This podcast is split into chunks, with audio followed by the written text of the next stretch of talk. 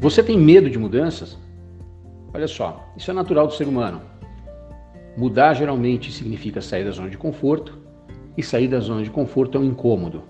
Porém, se a sua vida é cheia de mudanças, se sua empresa pratica muitas mudanças, essas mudanças geraram traumas ou não levaram a lugar nenhum, provavelmente é porque foram mudanças que não foram planejadas ou mesmo que planejadas não tiveram um acompanhamento posterior.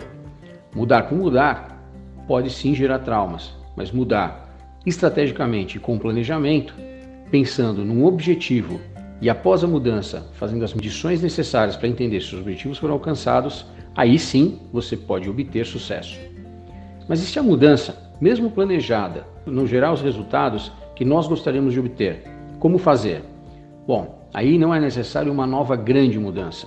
Desta vez, o mais indicado é que se façam pequenos ajustes pontuais para entender o que estava dando errado e aí sim, com esses pequenos ajustes, novas medições e provavelmente resultados de sucesso.